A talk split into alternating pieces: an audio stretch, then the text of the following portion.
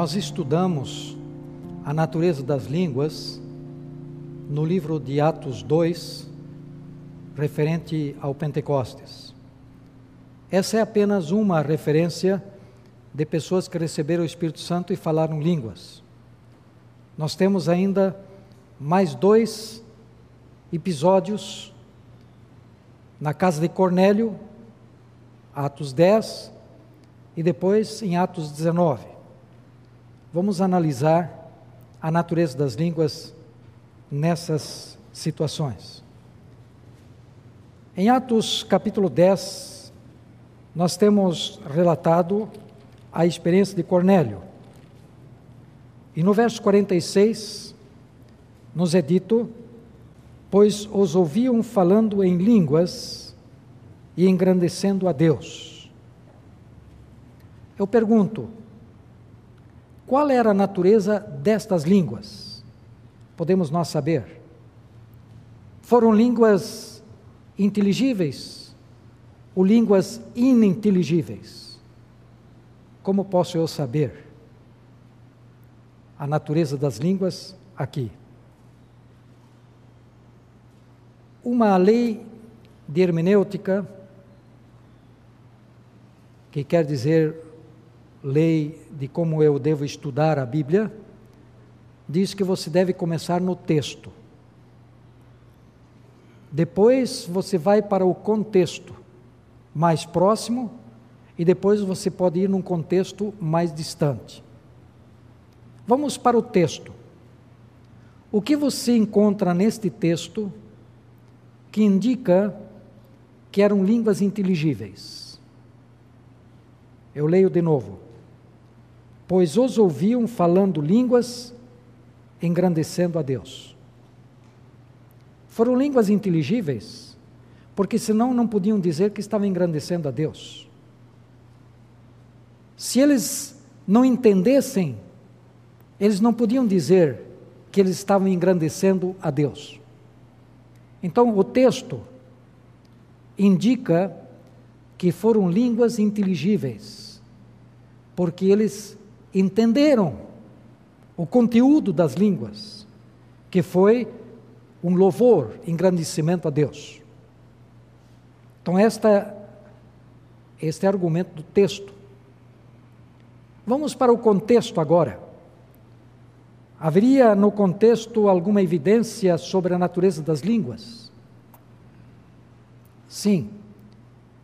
O verso seguinte, 47, nos diz: Porventura pode alguém recusar a água para que não sejam batizados estes que, assim como nós, receberam o Espírito Santo? O que, que disse Pedro?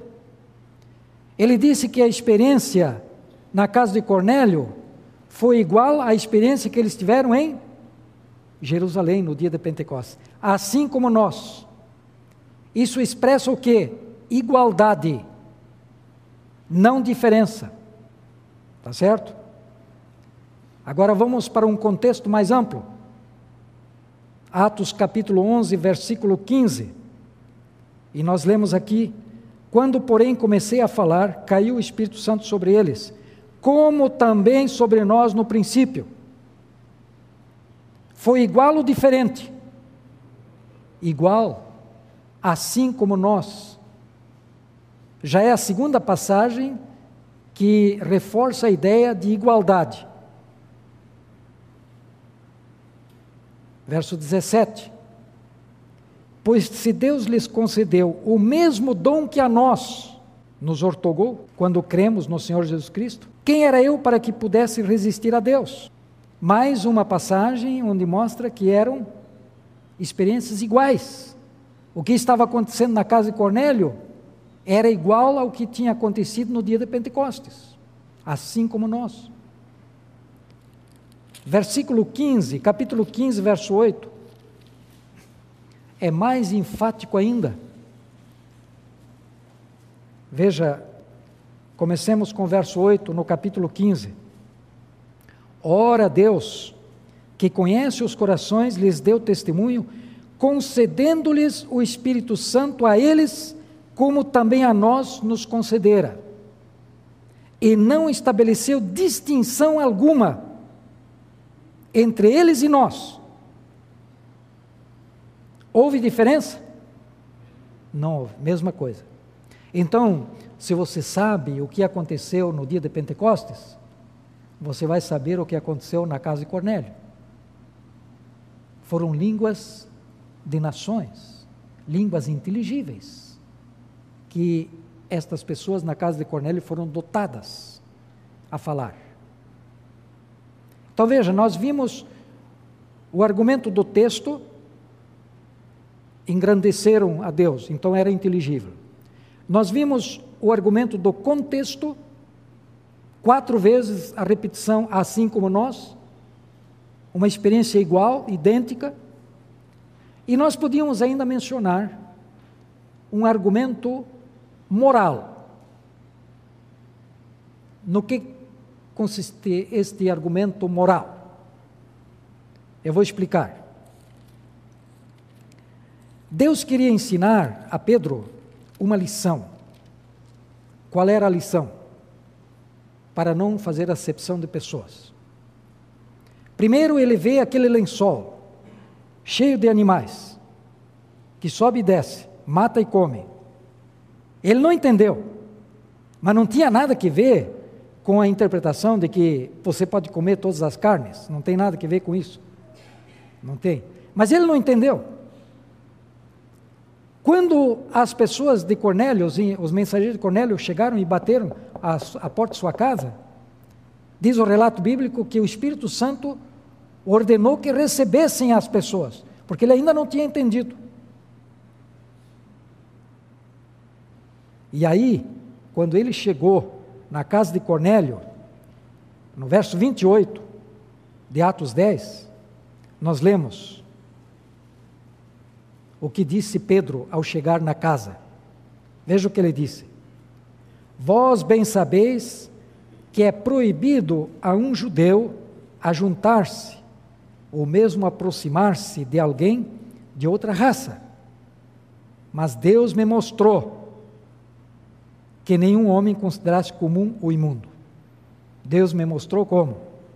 Através do lençol, através do Espírito Santo, que ele não fizesse acepção de pessoas. Então, qual era a lição que Deus queria ensinar a Pedro? A lição de não fazer acepção de pessoas. Agora imagina, se Deus tivesse dado o dom do Espírito Santo no dia de Pentecostes de uma maneira, e na casa de Cornélio o Espírito Santo fosse dado de maneira diferente, qual seria a reação de Pedro? Ei, Senhor, tu queres que eu aprenda a não fazer acepção de pessoas? Mas o Senhor está fazendo acepção de pessoas, porque lá em Jerusalém deu uma maneira e aqui deu outra.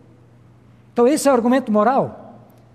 Deus queria ensinar a lição a Pedro de não fazer acepção de pessoas. Então, Deus estava moralmente obrigado a ensinar de que ele também não faz acepção, porque senão não teria valor nenhum. Como é que Deus vai fazer uma coisa, quer que o outro faça coisa que ele não faz? Pedro iria protestar. Então, esse é argumento moral. Deus estava moralmente obrigado a fazer a mesma coisa porque ele queria mostrar para Pedro que ele também não faz acepção de pessoas. Por isso, o mesmo dom que deu no Pentecostes, deu também na casa de Cornélio. E por que você acha que Deus deu o dom do Espírito Santo na casa de Cornélio? Qual seria o propósito? Por quê? A razão é dupla. Primeiro, Deus queria dizer: a salvação é também para os gentios. Não é só dos judeus. A salvação é para os gentios também.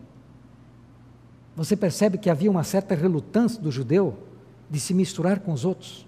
Ele tinha se isolado. Deus queria quebrar essa barreira. E diz: Olha, eles também merecem a salvação, estão no meu plano de salvação. Esse é um motivo.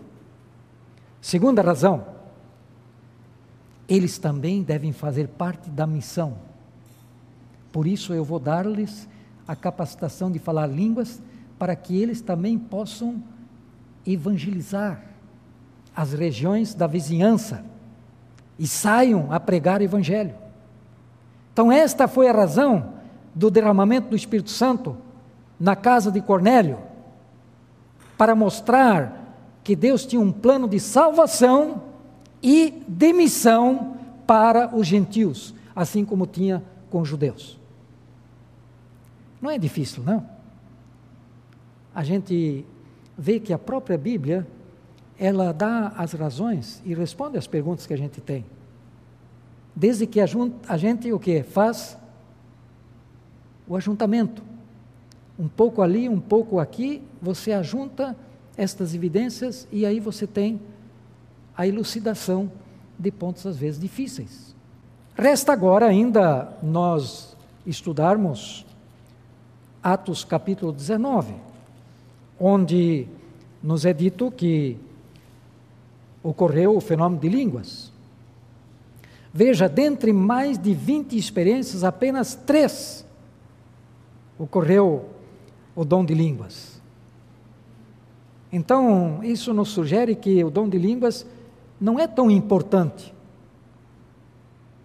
E não é para todos. Porque dizer que o dom de língua é o sinal, é a evidência de alguém ter o Espírito Santo, então os outros 18 ou 20 não tiveram o Espírito Santo, mas tiveram. Agora aqui nós estamos lendo em Atos capítulo 19, versículo 6. E impondo-lhes Paulo as mãos, veio sobre eles o Espírito Santo, e tanto falavam em línguas como profetizavam. Que línguas foram faladas aqui, inteligíveis ou não? Bem, vamos olhar para o texto. Diz que eles falavam profetizando.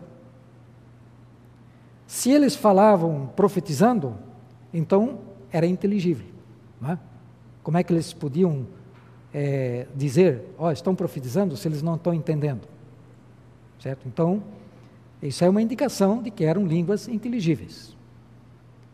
Uma outra coisa que a gente podia fazer é ver a palavra para línguas em Atos 2, Atos 10 e Atos 19.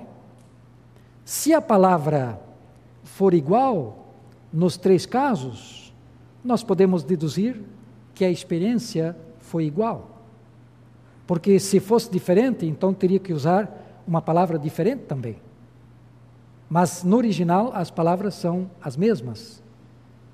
Tanto em Atos 2, como Atos 10, como Atos 19 a palavra para línguas é a mesma. Então nós concluímos que também a experiência era a mesma. Terceiro,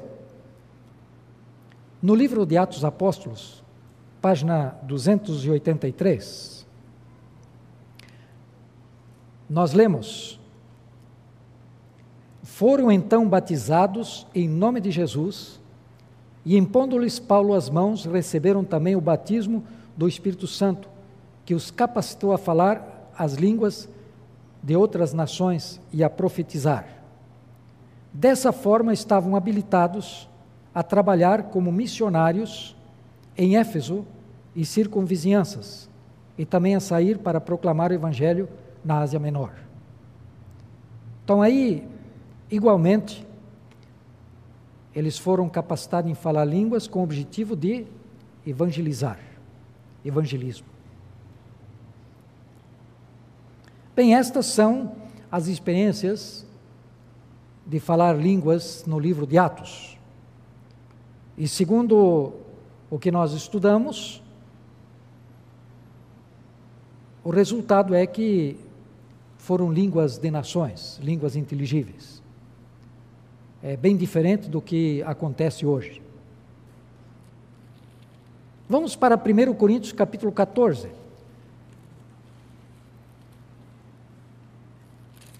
E aí nós temos referências sobre línguas. Por que, que não começamos em 1 Coríntios 14? Porque 1 Coríntios 14 é depois de Atos. A gente deve começar naquilo que aconteceu primeiro. E também existe uma outra regra que diz que você começa nas passagens que são claras, para que elas lancem luz nas mais obscuras. E 1 Coríntios 14 é um pouco mais complicado, mais complexo, a questão das línguas. E eu sugiro que em Corinto havia uma mistura de coisas. E eu quero pedir o auxílio de três pessoas para ilustrar essa mistura, essa complexidade. É, porventura, três poderiam aceitar o nosso convite e vir aqui para nos ajudar? Preciso de três pessoas.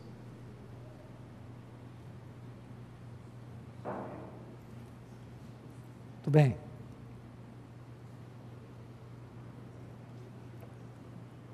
Podem se aproximar aqui. É mais uma. Muito bem. Nós temos aqui é, três pessoas que eu gostaria que representassem três grupos na igreja de Corinto. Era uma mistura. Esse irmão aqui vai representar o grupo de pessoas que falavam o dom de línguas pelo poder do Espírito Santo. Exatamente como foi no dia de Pentecostes. Eu creio que o dom de línguas, é mencionado na Bíblia, era um dom de falar línguas de nações. E esse irmão representa esse grupo de pessoas. Essa irmã aqui vai representar um outro grupo de pessoas que falavam línguas de nações, outras, mas que aprenderam a falar. Corinto era uma cidade cosmopolita que atraía pessoas de toda parte. Então, esta irmã representa aquelas pessoas que vieram para Corinto e trouxeram a sua língua junto e você sabe que quando a gente traz uma língua materna, a gente prefere falar na língua materna.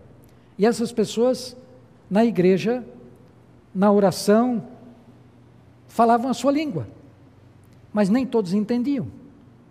Então isso causou o quê? Uma certa preocupação. Será que a pessoa deve orar numa língua que ninguém entende, na sua língua? Não é?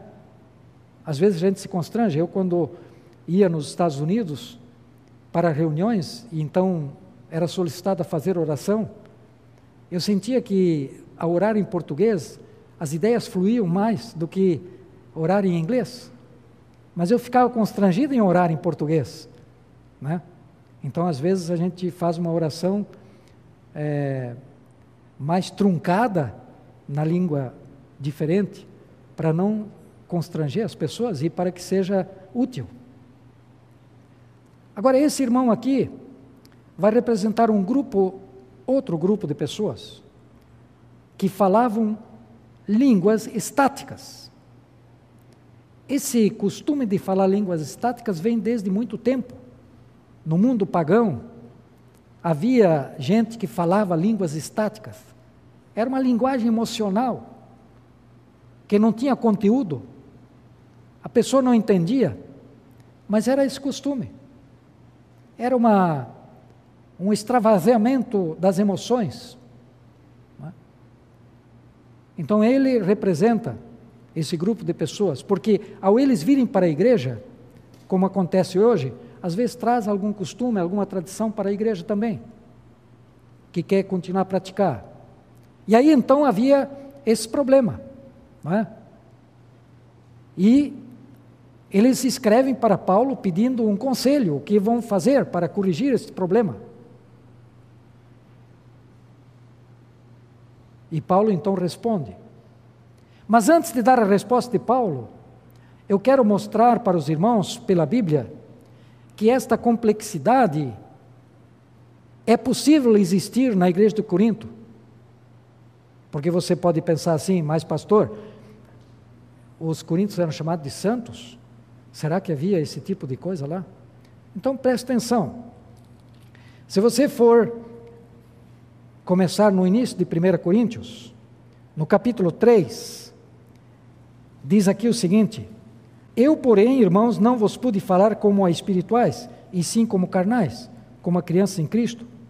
Leite vos dei a beber, não vos dei alimento sólido, porque ainda não podiais suportá-lo, nem agora podeis, porque ainda sois carnais, porquanto havendo entre vós ciúmes e contendas, não é assim que sois carnais e andais segundo o homem? Então veja, Havia problemas na igreja. Contenda, ciúmes, inveja, brigas. Né? E é interessante que cada capítulo fala de um problema. E este problema é enunciado no começo do capítulo. Como que dizendo: esse é o problema. E agora vem a solução ou a explicação. Você quer ver? Capítulo 4. Os pregadores responsáveis a Deus. Né? Eles talvez disseram assim: Olha, eu não vou dar oferta nem dízimo, porque eles não estão empregando direito. Então nós temos aí a declaração de que digno é aquele que trabalha do seu salário. Capítulo 5. Veja, no início, geralmente se ouve que há entre vós imoralidade, e imoralidade tal como nem mesmo entre os gentios, isto é, haver quem se atreva a possuir a mulher do seu próprio pai. Paulo está ensinando isso ou está descrevendo o problema? Ele está descrevendo o problema. E o problema é dito no início, para depois apresentar a solução. Quer dizer, não era assim uma igreja tão de santos, né? Havia problemas. Então, a minha sugestão dessa mistura de coisas não está fora de hipótese. É? Capítulo 6. Aventura-se algum de vós, tendo questão contra o outro, a submetê-lo a juízo perante injustos e não perante os santos? Havia problema, eles levavam para a delegacia. Em vez de tratar a coisa em casa, na igreja, levar para a delegacia. E Paulo diz: Não sabeis que nós vamos julgar os próprios anjos? Quanto mais as coisas desta vida. Para que, que vocês estão levando? Lave a roupa suja em casa. Né? No começo aí. Capítulo 7. Casamento. Tinha gente que trocava de esposa como trocava de roupa. Opa, para aí. Casamento é para a vida toda. Não dá assim. Quer dizer, outro problema. Capítulo 8 acerca das coisas sacrificadas aos ídolos. Tinha gente talvez que ia comprar as carnes sacrificadas aos ídolos. Não, mas você não pode, isso aí já foi é, oferecido a um Deus. Isso é carne imprópria. Não, mas é mais barato, deixe que ele compre. Quer dizer, outro problema. Cada capítulo um problema. Agora, quando chega no capítulo 14 das línguas, você acha que tudo estava certinho? Se tudo estava certinho, ele não precisava escrever. Então a minha sugestão é que em Corinto havia esta mistura de problemas. E agora eles perguntam o que nós vamos fazer. O problema é que nós não sabemos o que eles falaram para Paulo, nós só sabemos o que Paulo disse. É como se eu estou ouvindo um telefone e eu só estou ouvindo de um lado. Eu estou ouvindo só o que a pessoa responde, mas não estou ouvindo o que a pessoa perguntou por isso que é um pouquinho difícil. Mas notem bem que Paulo foi muito inteligente ao responder essa questão. E eu gostaria de ler então no verso 27 em diante, como ele define essa questão. No caso de alguém falar em outra língua, que não seja mais do que dois ou, quando muito, três, e isso sucessivamente, e haja intérprete. Olha, veja bem, que não fale mais do que dois ou três, que fale alternadamente e que haja o quê? Intérprete. Para quê? Porque para ser inteligível. Porque se fosse ininteligível, não precisaria estabelecer esse critério. Então vamos ver. Esse aqui fala línguas de nações pelo poder do Espírito Santo. Ele pode falar na igreja? Pode. Se for a mesma língua da igreja. Se for língua diferente, que haja o quê? Intérprete. Essa irmã aprendeu uma língua materna, vem para Corinto. Você pode falar na sua língua materna, que é diferente da igreja? Pode, desde que haja o quê? Intérprete. Esse grupo de pessoas que falavam línguas estáticas, línguas inteligíveis, o que, que acontece? Pode falar? Dá para traduzir? Veja o que, que diz Paulo. É interessante. Mas não havendo intérprete, fique calado na igreja. Portanto, irmão, siga o que Paulo diz: fique calado na igreja sentado, não tem lugar. Certo? Fique calado. Para Paulo, línguas ininteligíveis não tem lugar. Não tem lugar na igreja. É para ser inteligível. É para ser uma coisa que se entende. Mas sabe, muito obrigado. Podem assentar-se. Mas sabe, haviam pessoas lá em Corinto que argumentavam em favor destes que falavam línguas ininteligíveis. Você sabe o que eles diziam? Eles diziam o seguinte: deixa ele falar em língua estranha, porque ele está falando com Deus. Então veja, esse era uma, uma, um argumento. Outro argumento que ele usava é o seguinte: deixa ele falar língua ininteligível, porque é para a sua edificação. Então, usando esses dois argumentos, para edificação própria e porque ele fala com Deus, devia se permitir para falar. E Paulo, então, agora corrige. E isso está escrito no começo, na abertura. Não é o que Paulo ensina, é o problema. É o problema, porque diz aqui: pois quem fala em outra língua não fala aos homens, senão a Deus, visto que ninguém entende. O que fala em outra língua a si mesmo se edifica. Veja, isso não é Paulo que está ensinando. Isso é o problema que era apresentado em favor das línguas ininteligíveis. E Paulo refuta isso. E como é que ele refuta? Ele diz: língua é para edificar a igreja, não para edificar a pessoa. E ele repete, nos, veja, uh, no verso 5 diz: para que a igreja receba edificação. Verso 12: para que a edificação da igreja. 17: porque tu de fato das bem graças, mas o outro não é edificado. Veja, Paulo ele defende que o dom de línguas é para edificação da igreja, não para edificação própria. Ele refuta esse argumento que era usado em favor de línguas ininteligíveis. Ele refuta com este argumento: não, língua não é para edificação própria, é para edificação da igreja. E outra coisa que ele fala Língua não é para falar com Deus. Imagina, Deus conhece até o pensamento. Você acha que Paulo ia dizer que Deus precisa dar uma língua para eu falar com ele? Se Deus, para Paulo, até Deus conhece o pensamento, então isso é dos que defendiam línguas ininteligíveis. E ele então diz: não, língua não é para falar com Deus, língua é para evangelizar, é um sinal para os incrédulos, para ganhá-los para a verdade. Então, o que está aí no início do capítulo 14, que causa uma certa problemática para alguns, como se Paulo estivesse ensinando isso, na realidade, é, é o início do capítulo que enuncia o problema, para agora então Paulo trazer a solução. E ele então refuta, refuta esses argumentos em favor da ininteligibilidade.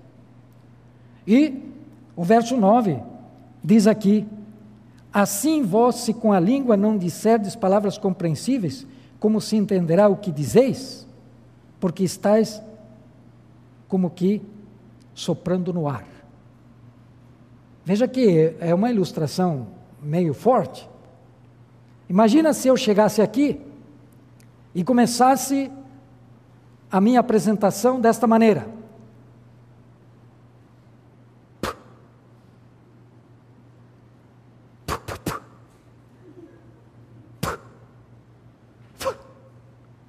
Vocês iam dizer? Que eu, na realidade, não era louco, mas era treslocado.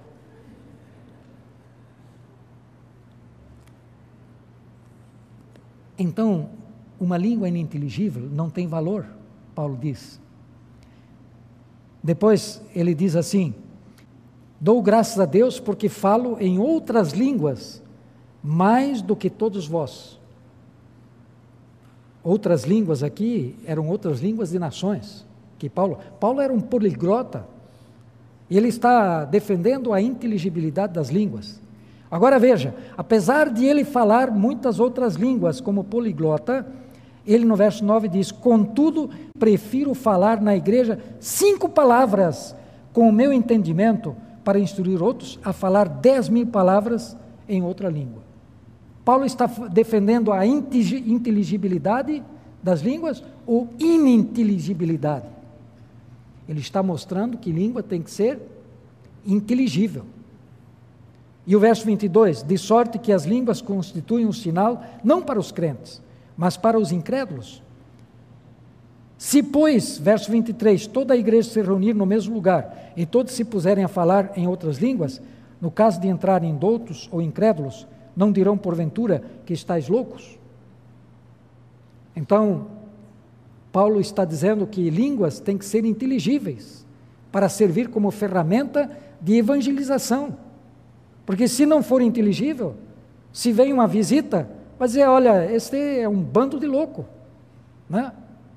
É, não, não se aproveita nada, é como se estivesse soprando no ar. Então veja, Paulo não está num canto da boca ensinando uma coisa e por outro canto dizendo outra. Nós temos que considerar o seguinte: no início do capítulo é mencionado o problema aquilo que estava acontecendo, os argumentos que existiam. E agora Paulo então defende a sua posição e ataca esses argumentos que aparecem no início do capítulo, que não é ensino de Paulo, mas é a declaração do problema. Bom, eu espero que estas considerações é, em Atos e Corinto possam nos ajudar a entender o texto e, especialmente, nos ajudem em nosso diálogo com as outras pessoas de outras igrejas que creem diferente do que nós. E ao vocês entrarem em contato com essas pessoas, sempre procurem ser corteses e procurem ser amigos, porque argumento não converte, não convence. É amizade é o tato, é a humildade, é a gente estudar para aprender com a pessoa e não aparecer como alguém que é dono da verdade e conhece tudo e agora vai ensinar a pessoa. Nós temos muito a aprender também das pessoas e especialmente aprender da palavra de Deus aquilo que Deus fala. Que sejamos servos humildes, obedientes, dizendo: Fala, Senhor, que o teu servo ouve. Dá-me o poder do Espírito Santo para viver a tua vontade na minha vida. Amém.